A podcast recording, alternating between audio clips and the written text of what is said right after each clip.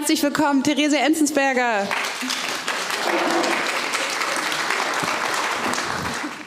Sie glauben, ähm, vielleicht wir haben schon viel über Utopie gesprochen, aber ich sage Ihnen, ähm, wer noch nicht mit Theresia Enzensberger über Utopie gesprochen hat, hat eigentlich noch überhaupt nicht über Utopie gesprochen. Ich kenne niemanden, der sich ähm, intensiver auf eine literarische, auf eine äh, philosophische, auf eine ähm, kulturwissenschaftliche, kulturwissenschaftlich interessierte Weise mit Utopien und vor allem aber ehrlicherweise auch mit Dystopien auseinandergesetzt hat als Theresia Enzensberger. Ich stelle sie, obwohl Sie sie alle kennen, noch mal ganz kurz vor. Äh, Theresia hat äh, Filmwissenschaften studiert eigentlich und sich dann zum, zu unserer aller Glück doch fürs Schreiben entschieden. Und das ist eine große Freude für alle Leserinnen von Theresia Enzensberger in der FAZ, in der Zeit, im Monopol. Äh, schreibt sie Essays, Literaturkritiken ab und an. Ähm, ihr Roman Blaupause erschien 2017 und behandelte auf eine gewisse Weise auch eine Utopie, nämlich eine Utopie des Bauens und des Handwerks im Weimarer Bauhaus. 2022, äh, also im letzten Jahr, erschien dann Auf See, der zweite Roman, ähm, der direkt für den Deutschen Buchpreis nominiert war. Ich halte das Buch einmal kurz hoch. Sie können es natürlich auch käuflich erwerben ähm, bei dem, äh, am Buchstand der Autorenbuchhandlung, die übrigens eine ganz tolle, Frankf eine tolle, wichtige Frankfurter Buchhandlung ist und auch etwas Utopisches hat, wenn man sich mal die äh, Struktur dieser Buchhandlung anschaut. Theresia, jetzt habe ich dich so groß anmoderiert. Wie viele Utopien hast du eigentlich in deinem Leben schon gelesen? Danke erstmal für diese, für diese nette Einleitung. Ähm, ja, das jetzt fängt, fängt sofort das an, was ich immer sage, nämlich die Utopie des einen ist die Dystopie des anderen. Deswegen auch immer die Frage, sind, ähm, sind literarische Utopien Utopien oder Dystopien? Das kommt auf die eigene politische Haltung an, auf die Art und Weise, wie man sich die Zukunft vorstellt. Ähm, aber es gibt gar nicht so viel in diesem Genre, muss man auch mal ehrlich sagen. Es gibt nicht viele Utopien? also zumindest sind sie in den letzten Jahren sehr ausgedünnt. Ähm, die Dystopien, würde ich sagen, sind vorherrschend. Mhm. Ja. Gehen wir doch vielleicht in eine Zeit zurück, zumindest dem Cover nach, in der es noch ein paar mehr Utopien gab. Dieses, äh, dieses Cover deines Buchs auf See, wir sprechen gleich noch, worum es in diesem Buch überhaupt geht. Jetzt werden wir rein oberflächliche Stilbeobachtungen aber voranstellen. Erinnert doch so ein bisschen der Typografie nach und ich finde auch dem, der, der Bildlichkeit dieses fast platzenden Wassertropfens nach an, an die 70er Jahre und die 60er, 70er Jahre vielleicht. Eine Zeit, in der es wesentlich mehr Utopien gab. Ähm, warum scheint die diese Zeit und in diesem Buch, das in der Zukunft spielt, ähm, beschäftigen sich mehrere Personen sehr intensiv mit Utopien. Warum ist diese Zeit wichtig für jemanden, der über das Utopische in Gesellschaften nachdenkt? Ich war sehr überrascht, dass der ähm, Hansa Verlag mir dieses Cover hat durchgehen lassen. Ich habe mir das so gewünscht, ähm, dass das so ich wollte, dass das so ein, ähm, so ein bisschen auch aussieht wie diese Groschenromane. Ne? Aus den, also so dieses, dieses, in den 70er Jahren gab es eben sehr viele Science-Fiction-Romane und viele von denen sahen dann eben auch vielleicht so aus. Oder das ist sogar ein Detail aus einem, aus einem Hörbuchcover von Dune, also tatsächlich von einem Science-Fiction-Klassiker. Ähm, genau, aber deine Frage war, warum die 70er Jahre wichtig waren. Und in meinem Buch geht es eigentlich um was, was ich eben auch als eine Dystopie empfinden würde, nämlich um ähm, Leute, die sich nach rechtslibertären Ideologien eine Utopie vorstellen, die eigentlich den Staat abschaffen wollen oder zumindest einen sehr kleinen Staat wollen. Und ähm, daher waren die 70er Jahre für mich auch wichtig, weil da die Hochzeit des Neoliberalismus, also ich meine, den Neoliberalismus hat seitdem einen Siegeszug hingelegt, aber ähm, in den 70er Jahren ähm, Thatcher, Reagan gibt es eben sehr viel Umsetzung davon in der Politik und äh, diese Idee, dass der Staat immer kleiner werden soll, äh, die wurde da sozusagen zum ersten Mal aggressiv politisch angegangen. Ähm, und auch gibt es eine Verknüpfung mit dem Gedanken des Weltuntergangs. Das ist vielleicht konterintuitiv, aber Utopien, Weltuntergangsszenarien werden oft benutzt, um Utopien zu rechtfertigen oder auch um zu denken, da kommt die Tabula rasa, danach, da ist dann endlich Clean Slate und wir können neu anfangen. Und auch in den 70er Jahren gab es, äh, da ging es dann viel um Überbevölkerung, aber natürlich auch der Kalte Krieg. Also es gab viele so Ideen, warum man die Gesellschaft verlassen will und was eigenes Neues aufbauen will.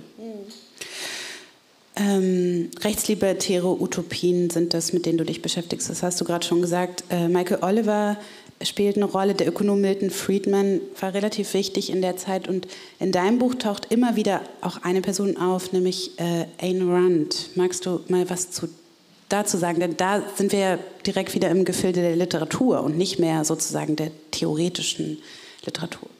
Ja, also ähm, Ayn Rand hat mehrere Romane geschrieben, die sehr klar auch politische ähm, Utopien sind tatsächlich. Also, ähm, und da werden Welten gebaut, wie sich Ayn Rand vorstellt, dass die Gesellschaft sein soll.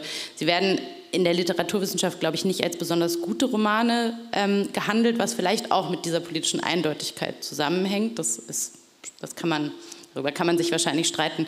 Aber ähm, Ayn Rand war aber allerdings eben eigentlich politisch einflussreicher als literarisch. Also es gibt viele, viele Leute, die Regierungen beraten haben, die sich explizit auf Ayn Rand beziehen. Und auch heute wird Ayn Rand wieder sehr viel gelesen. Ähm, in, der, in, in, Amerika, unter den Republikanern geht das wieder rum.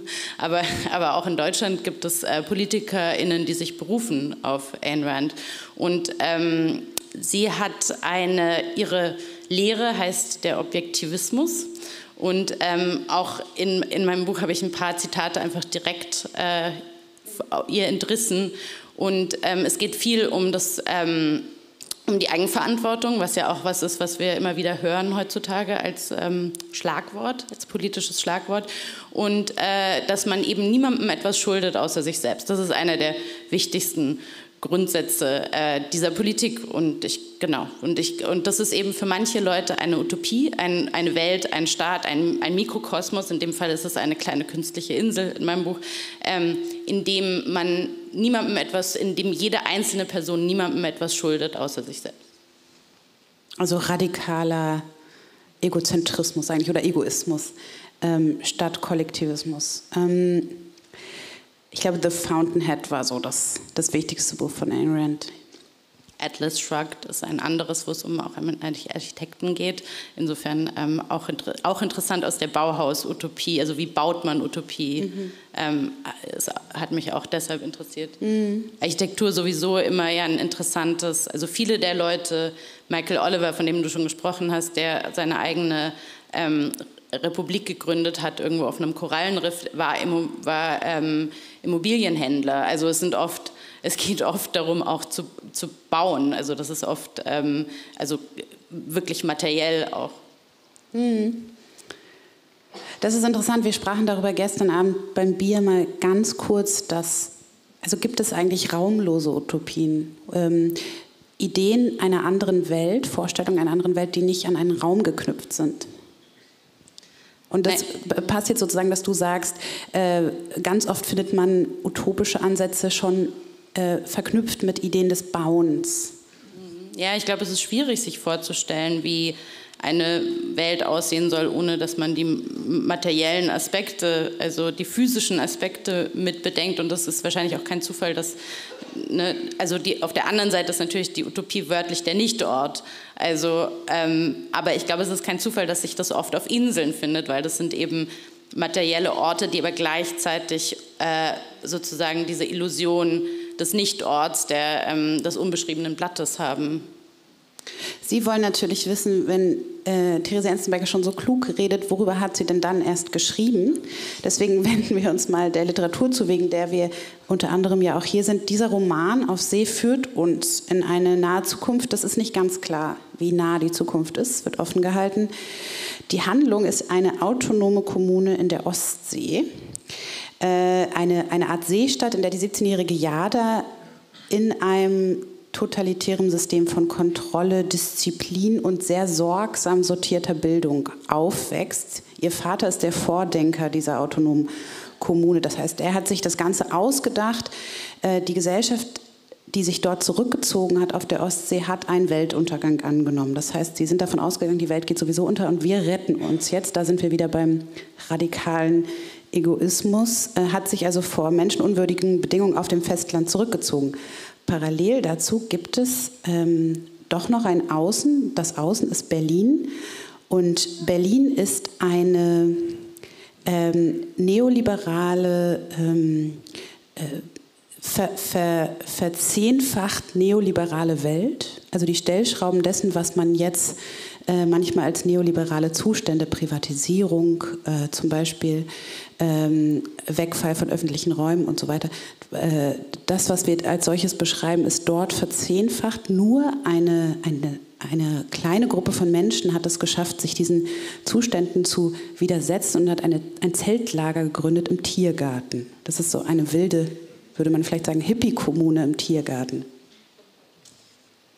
Ja, also oder ähm, ich weiß gar nicht, ob, das, ob man das so intentional sehen kann, weil die tatsächlich also die Überlegung war, wie sieht eine Stadt aus, in der diese Stellschrauben, wie du sagst, einfach noch weiter gedreht sind. Und ich habe mich ein bisschen an San Francisco orientiert. Da, da, sieht man das ja schon sehr stark, also einfach irgendwie Wolkenkratzer und ähm, aber eben auch sehr viele Leute, die kein Zuhause haben. Und ähm, die, der, der, Tiergarten war sozusagen in, meiner, in meinem Fantasie-Berlin der einzige Ort, der noch öffentlicher Raum war, weil der nämlich von einem, der wurde überflutet und danach hat die Stadt sich nicht mehr ähm, für diesen Ort interessiert. Und das heißt, das ist, auch, das ist auch der Ort, an dem sich Leute, die praktisch eben kein Zuhause haben, finden. Aber das ist mehr wie eine zufällige Zusammenkunft. Und, je, und es geht auch später im Buch ein bisschen darum, was passiert, wenn man das auflädt mit politischen ähm, Vorstellungen, mit Intentionen,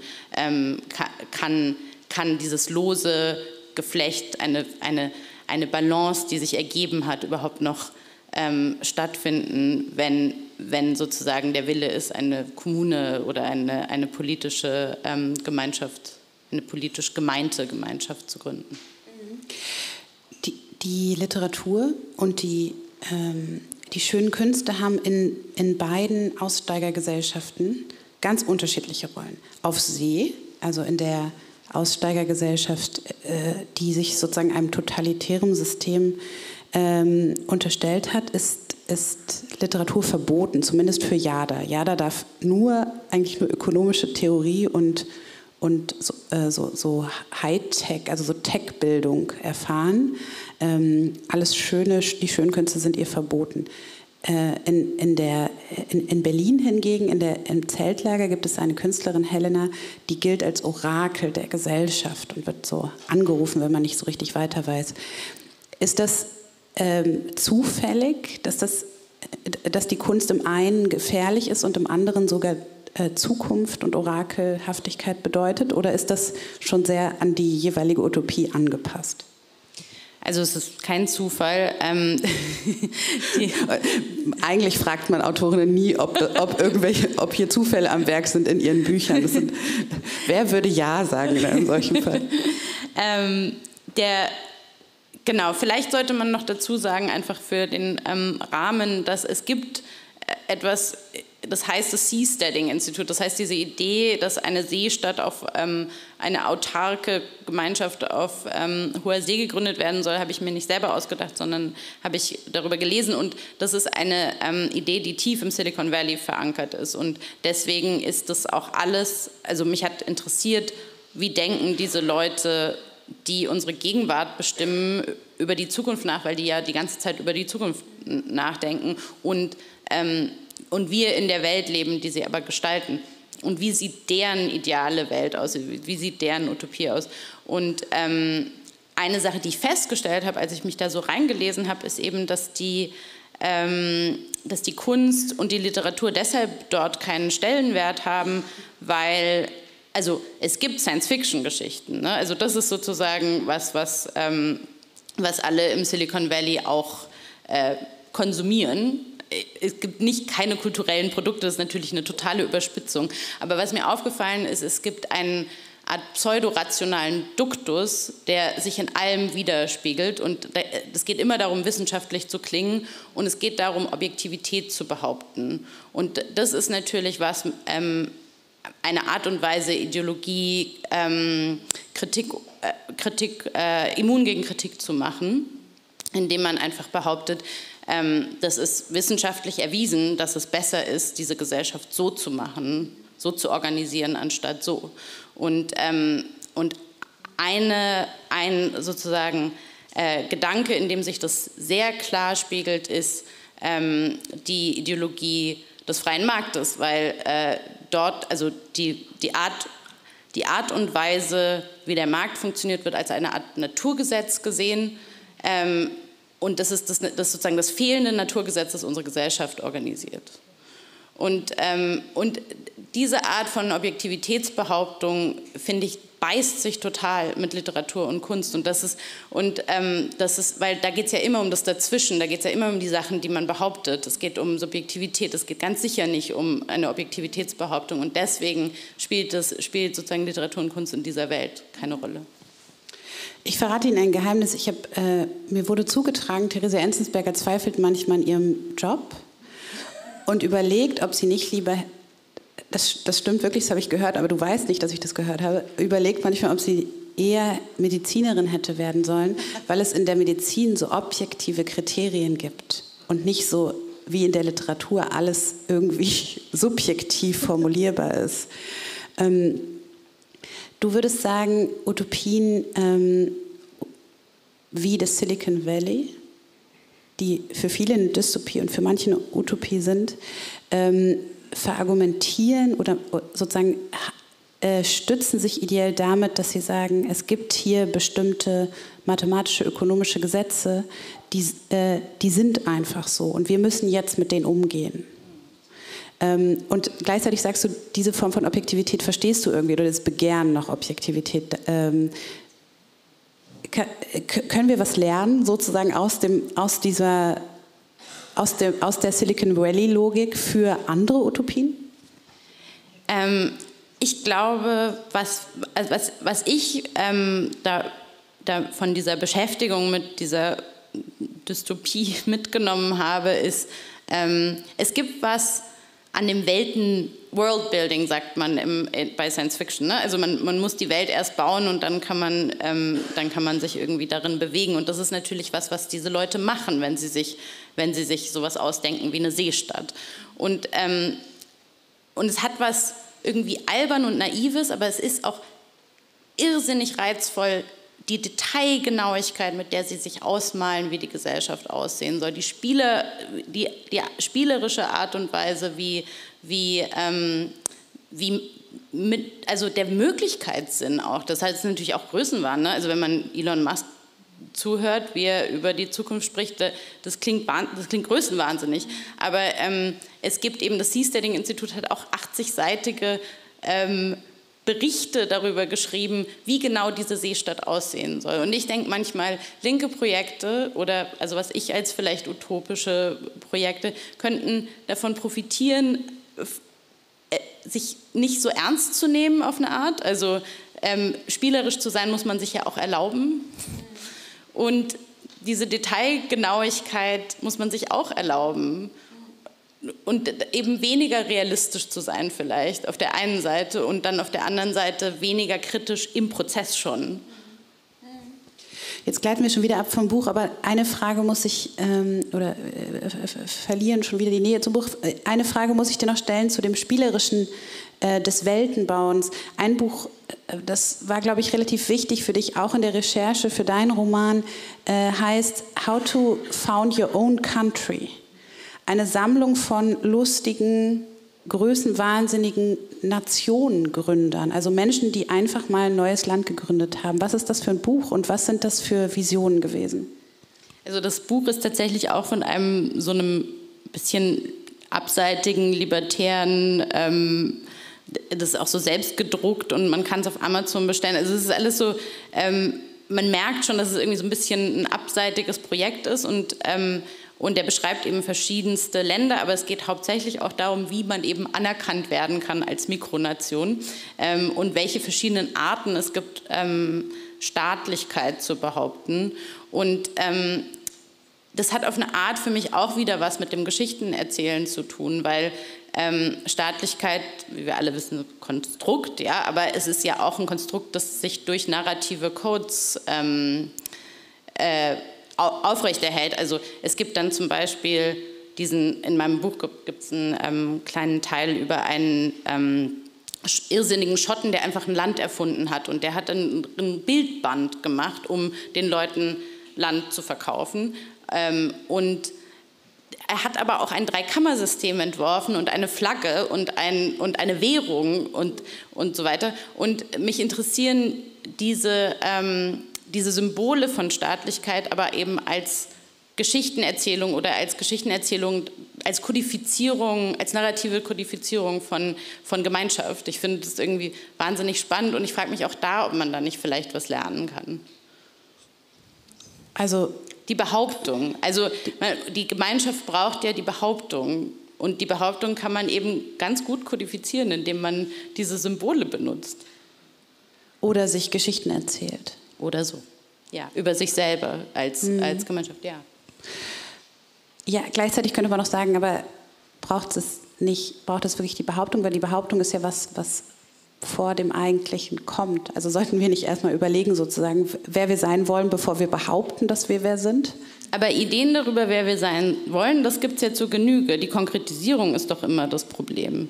Oder? Also es gibt doch, es gibt doch schon viele Ideen ähm, darüber, wie man zusammenleben kann, soll, will. Ja, die glaube ich wenn wir jetzt jeder in, in, diesem Raum hier seine persönliche Privatutopie nennen würde, würde, würde würden wir wahrscheinlich äh, 50 verschiedene Mikronationen gegründet haben und jeder wohnt in seiner kleinen Utopie. Ähm, des, des Vaters Utopie ist des Kindes Hölle. Das ist dein Roman in, in a nutshell, in, in allerkürzester Kürze. Ähm, es geht ja eigentlich genau darum, dass äh, in einer Generation wurde sich eine Utopie ausgedacht und die nachfolgende Generation erfährt diese Utopie nur noch in Form von Kontrolle. Ähm, kann man eigentlich sagen, dass, und dieses Kontrollsystem sozusagen der Seestadt ist total entscheidend in Ja das Leben, kann man sagen, sobald Kontrolle ins Spiel kommt, ist eine Utopie keine Utopie mehr? Also wie hängen diese beiden Dinge zusammen? Ich weiß nicht, ob ich das so generell sagen würde oder ob ich ob ich darüber genug nachgedacht habe, um das zu sagen, aber ähm, in dem spezifischen Fall ähm, ist es, ist es, war es mir, war das, was ich, war mein Schluss aus meiner Beschäftigung mit der Ideologie, dass die Kontrolle die andere Seite der Verantwortung ist. Also, dass sozusagen in einer Gesellschaft, wo alle, wo in einem Gesellschaftssystem, einer Ideologie, in dem alle nur für sich selber verantwortlich sind, ähm, ist trotzdem oder vielleicht gerade deshalb eine starke Über Überwachung zum Beispiel. Also ähm, es gibt bestimmte Kontroll- oder was, was libertäre ähm, Mini-Staaten, Mikrostaaten, Gesellschaftsentwürfe auch immer haben, sind starke Sicherheitssysteme, also nach außen hin. Ähm, die Abgrenzung, aber eben auch die Überwachung nach innen hin. Und das ist ja nun auch was, was uns jetzt sehr bekannt vorkommen müsste, wenn wir über Silicon Valley nachdenken. Also die Kontrolle durch Überwachung ist sozusagen, aber er wächst, glaube ich, aus einer ideologischen, ähm, aus einer ideologischen Seite der Eigenverantwortung.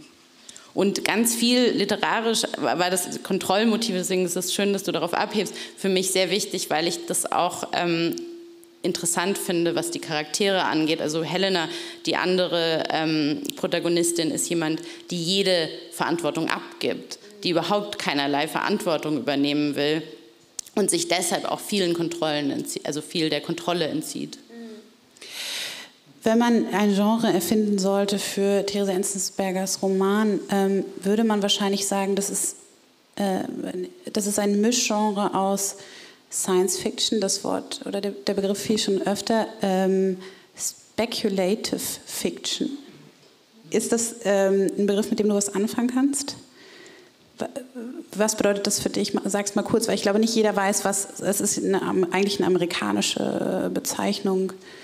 Ja, also äh, ich würde sagen, Margaret Atwood vielleicht oder Ursula Le Guin sind so VorreiterInnen davon. Mhm. Ähm, wo wir, worüber wir vorhin sprachen, also dass man sozusagen die Stellschrauben ähm, einfach weiter anzieht bei, bei bestimmten Dingen, die es schon gibt. Ich glaube, da, da, damit kann man ganz gut mhm.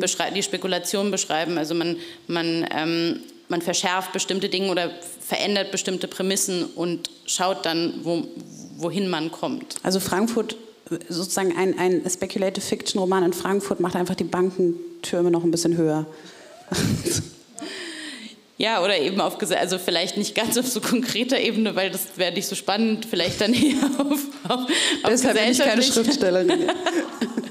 auf gesellschaftlicher Ebene. Aber ja, also ich meine, viel, viel Science Fiction ist ja so, dass man eben einen Faktor ändert und dann schaut, wie sich die Gesellschaft verändert oder die Welt verändert oder die Gegebenheiten ändern. George Orwell ist wahrscheinlich auch ein Beispiel für, ja, dafür. Hm. Und dann gibt es noch, noch ein Genre, was reinspielt, das ist der Schauerroman. Das Buch beginnt mit einem Zitat von Lord Byron. Vielleicht kannst du uns da mal mit dem, das ist irgendwie englische Literatur der, der Spätromantik. Ähm, Untergangsstimmungen sind wichtig. Warum ist Lord Byron für dich der, der Vorwortgeber für ein Buch, das sich mit einer zukünftigen Utopie beschäftigt oder Dystopie? Also es gibt eine ganze zweite Ebene, die sich durchs Buch zieht, die man gar nicht unbedingt wissen muss, aber äh, mit der ich mich amüsiert habe. Ähm, und zwar ist Helena ähm, die Protagonistin, die in Berlin lebt, die als Orakel gesehen wird, ähm, habe ich nach dem Vorbild von Lord Byron geschrieben. Also die ist eigentlich ein, eine weibliche ähm, Byronscher Held, was auch ein Archetyp ist in der Literatur. Äh, also jeder Vampir, ähm, den, über den Sie gelesen haben, ist eigentlich auf, basiert eigentlich auf Lord Byron. Ähm, äh, man sagte über ihn, er sei mad, bad and dangerous to know. Aber eigentlich der erste, ähm, der erste so super Celebrity-Literatur, Superstar ist über Nacht berühmt geworden mit einem Gedicht, äh, Child Herod, ähm, mit, mit 18 oder 19. Ähm, und also die Zeit hat mich interessiert, weil da geht es auch ganz viel um den Weltuntergang und es gab das Jahr ohne Sommer, ähm, 1816 nach einem Vulkanausbruch das weiß man heute. Damals wussten sie nur, dass es auf einmal nicht mehr Sommer wurde. Ähm, da hat dann auch Lord Byron dieses Gedicht geschrieben, Darkness. Ähm, und eben die Idee des Weltuntergangs war in der Luft ähm, und hat, hat auch diese Literatur ähm, beeinflusst. Und äh, Lord Byrons Tochter, Ada Lovelace, die, Erfinderung, die Erfinderin des ähm, Algorithmus, äh, die durfte keine Literatur, Musik, ähm, und so weiter konsumieren, weil sie sollte nicht so verrückt werden wie ihr verrückter Vater. sie wuchs bei ihrer Mutter auf, die Mathematikerin war. Ähm, und insofern habe ich das einfach so ein bisschen genommen und umgedreht, weil ich fand das so ein sehr literarisches Motiv, diese, diese, ähm, diese junge Frau, die aufwächst und eben nur mit Naturwissenschaften konfrontiert wird und keine Romane lesen darf. Ähm, genau, und so zieht sich dieser, dieser Faden durch das mhm. ganze ähm, Buch. Ich darf Ihnen verraten, ähm, Jada wird, äh, liest keine Literatur und wird trotzdem eine ziemlich kritische Denkerin und verlässt auch diese Seestadt irgendwann. Mehr sagen wir nicht. Wir haben eine Ebene, noch eine weitere Ebene des Buchs nicht besprochen und das ist die essayistische Ebene. Es gibt Zwischenkapitel in diesem Buch, die heißen Archiv und die ähm, äh, umfassen theoretische äh, Annäherung an Utopien. Wir hören jetzt ein Stück daraus zum Abschluss unseres Gesprächs und dann noch eine ganz kleine Jada ähm, oder eine Helena-Stelle, glaube ich. Ähm, und äh, in diesem Sinne gehört es vielleicht auch eine Utopie, gehört das letzte Wort äh, dem Text ich sage schon mal vielen, vielen Dank, dass du da bist. Klatschen können Sie gleich im Anschluss an die Lesung. Wir hören jetzt ein, äh, eine, eine Archivstelle aus dem Roman Auf See von Therese Enzensberger. Danke dir.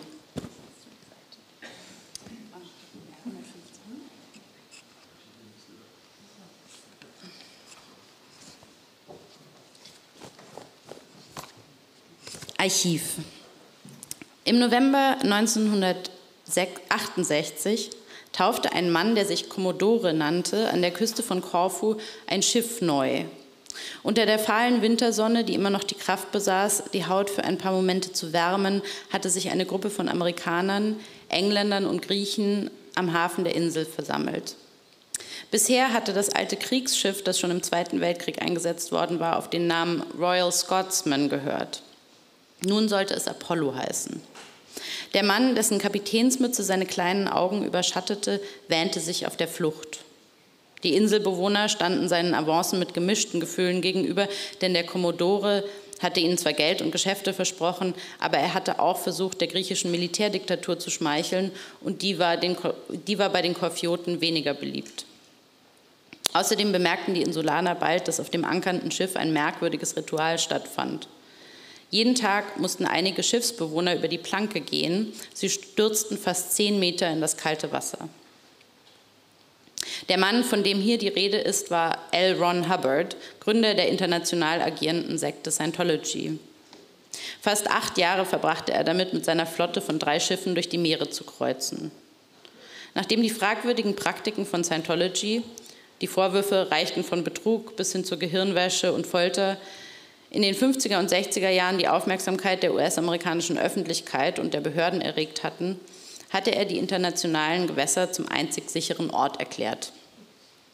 Das war etwas kontraintuitiv, war Hubbard doch als junger Mann in seiner Zeit bei der Navy hauptsächlich dadurch aufgefallen, dass er sich in Gefechte mit imaginären Tankern verwickelt hatte und zur Strafe dafür mehrfach von seinen Pflichten befreit worden war. Auf der Apollo war er aber nun der Kommandore und der einzige Bezugspunkt für seine Anhänger, die er erfolgreich von der Außenwelt isolierte. Junge Mädchen in Tanktops und kurzen Hosen mussten seine Zigaretten anzünden, ihn anziehen und lernen, seine Stimme nachzuahmen, um den anderen Crewmitgliedern seine Nachrichten zu überbringen. Etwaiger Ungehorsam wurde mit einem Sprung über die Planke bestraft. Hubbard gründete auf seinen drei Schiffen die Sea Org, eine Eliteeinheit innerhalb der Sekte. Mitglieder der Sea Org wurden einem besonders harten Training unterworfen. Sie waren die einzigen Scientolo Scientologinnen, denen erklärt wurde, wie der irrsinnige Science-Fiction-Roman endete, in dessen Universum sie sich dank Hubbard wähnten. Alle Kadetten der Sea Org mussten einen Vertrag unterschreiben, der sie für eine Milliarde Jahre an Scientology band. Hubbards Anbiederungsversuche bei den Griechen scheiterten. Im März 1969 gab das griechische Regime seinem Schiff 24 Stunden, um auszulaufen. Auch in Marokko hatten die Scientologen nicht mehr Glück. Schließlich nahm Hubbard vom komplizierten Handwerk der internationalen Beziehungen Abstand und versuchte stattdessen eine amerikanische Kleinstadt zu übernehmen. Die Sea Org ging an Land und richtete sich in Clearwater, Florida ein. Scientology kaufte ein Hotel und versuchte systematisch die örtlichen Behörden zu unterwandern. Obwohl auch das scheiterte, ist das Stadtbild von Clearwater noch heute geprägt von den weißen Bussen, die schwarz uniformierte Kadetten von Meeting zu Meeting fahren. Aber das Meer rief weiterhin. Denn auf dem Meer lassen sich nicht nur Strafverfahren, sondern auch Steuern vermeiden.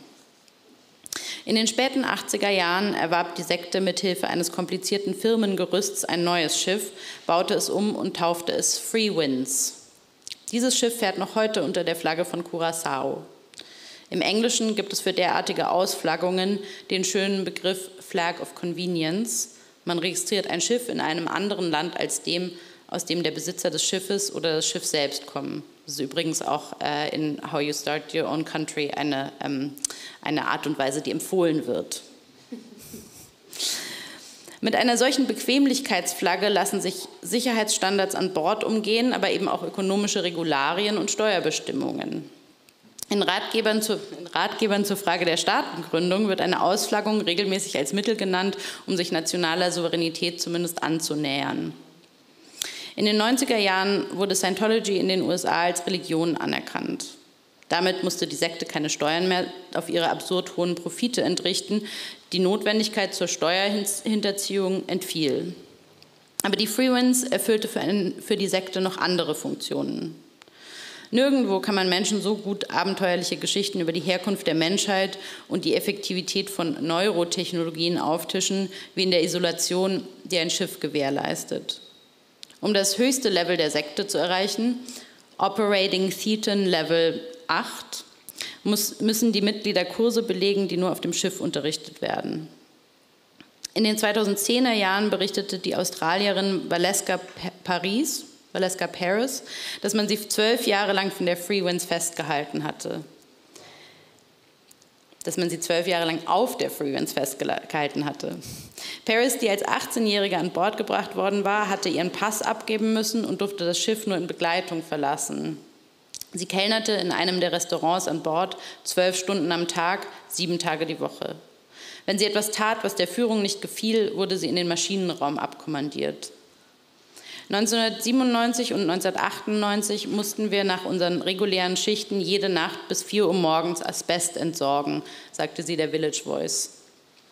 Schon 2001 hatte der Architekt Lawrence Woodcraft, der die Generalüberholung des Schiffes 1987 geleitet hatte, vor Verseuchung durch Blauasbest gewarnt. Die Sekte bestritt diesen Umstand und die Scientologen fühlten sich sicher, denn Hubbards Lehre zufolge können Mitglieder, die sich zu höheren Levels hochgearbeitet haben, gar keinen Krebs bekommen. Trotzdem beauftragte Scientology in den späten Nullerjahren die Firma Nordica Engineering mit der Säuberung der Freewinds. Die Firma wiederum flog 240 polnische Arbeiter ein, die anderthalb Monate auf dem Schiff wohnten. Über die Asbestverseuchung wurden sie nicht informiert. Als Reaktion auf Valeska Paris Geschichte entwarf Scientology die Webseite valeskaparis.com, auf der es heißt, die Freewinds, bekannt als das sicherste Schiff der sieben Weltmeere, ist ein wunderschönes Kreuzfahrtschiff, eine schwimmende Oase.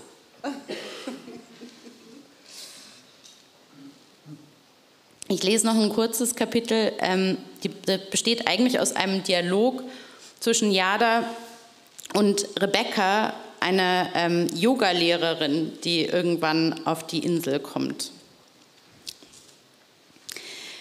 Erzähl mir vom Festland. Ist es wirklich so schlimm dort? Rebecca sah mich lange an. Sie dachte nach. Kommt drauf an. Worauf? Darauf, was du unter schlimm verstehst. Ist die Welt untergegangen? Was heißt das denn? Ist die Welt im Chaos versunken? Besteht sie nur noch aus Not und Elend? Es gibt viel Elend, ja. Aber es gibt auch viele Menschen, die ein sehr luxuriöses Leben führen. Erinnerst du dich denn gar nicht? Aber es hat sich doch alles geändert. Mein Vater sagt, die Welt, die ich kannte, existiert nicht mehr. Alles zerstört. Die sozialen Unruhen, die Naturkatastrophen, die Epidemien. Naja, eine Epidemie, eine Epidemie hatten wir schon länger nicht mehr. Naturkatastrophen gibt es natürlich wie überall auf der Welt und Soziale Unruhen ist ein Begriff, den Leute benutzen, die etwas gegen zivilen Ungehorsam haben. Weißt du, manchmal protestieren die Menschen eben gegen die Bedingungen, unter denen sie leben und arbeiten sollen. Das sieht der Staat nicht gern. Ich dachte, der Staat ist längst zusammengebrochen. Mein Vater sagt, Überregulation und Kollektivismus führen zwangsläufig dazu, dass ein Staat scheitert. Kollektivismus, schön wär's. So extrem wie hier ist es auf dem Festland nicht, aber der Staat ist auch dort eigentlich nur dazu da, den großen Firmen den Rücken frei zu halten. Die Menschen müssen alleine klarkommen. Was meinst du damit nicht so extrem wie hier? Naja, hier gibt es ja nicht mal mehr auf dem Papier eine Demokratie. Und so werden die Leute auf dem Mitarbeiter und so wie die Leute auf dem Mitarbeiterinnenschiff ausgebeutet werden, ist es eigentlich ein Wunder, dass es noch keine Rebellion gab. Ausgebeutet? Das glaube ich nicht. Doch, ja, das musst du doch wissen. Die müssen jahrelang ihre Unterkunftskosten abarbeiten, was sie überhaupt nur versuchen, weil ihnen versprochen wird, dass sie irgendwann auch hier leben dürfen. Aber das passiert natürlich nie. Meinst du, die MitarbeiterInnen sind aus Spaß hier? Warst du überhaupt schon mal auf, dem, auf ihrem Schiff? Nein. Warst du denn schon mal dort? Rebecca schwieg. Siehst du, so genau kannst du das gar nicht wissen. Beim nächsten Mittagessen frage ich sie einfach. Als ob die ausgerechnet der Seestadtprinzessin die Wahrheit sagen würden. Okay, dann müssen wir eben rüberfahren. Ja, und dann? Na, wenn du recht hast, dann müssen wir doch was tun. Versuch es ruhig, aber mach dir keine Hoffnungen. Solche Dinge ändert man nicht so einfach.